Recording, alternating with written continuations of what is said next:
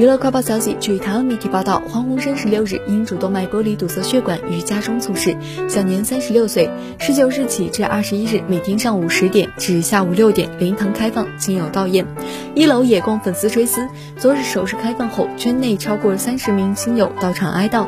网友们也误指罗志祥二零一八年出席王牌经纪人陈正川母亲告别式的照片，指罗志祥现身灵堂。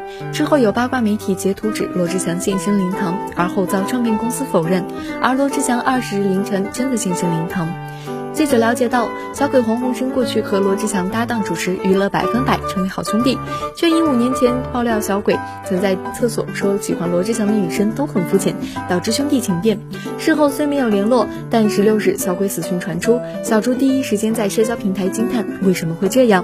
九月十九日灵堂开放首日，众多亲友到场悼唁，罗志祥并未现身。直到凌晨，小猪于个人社交平台现实动态晒出小鬼灵堂位于龙年 A 馆的大门照，他。刻意避开人群，看似在车上往外拍，并写道：“我来看你了，跟你说了很多话，希望你能听到。一路走好。”能够看出罗志祥对小鬼离世是非常不舍的。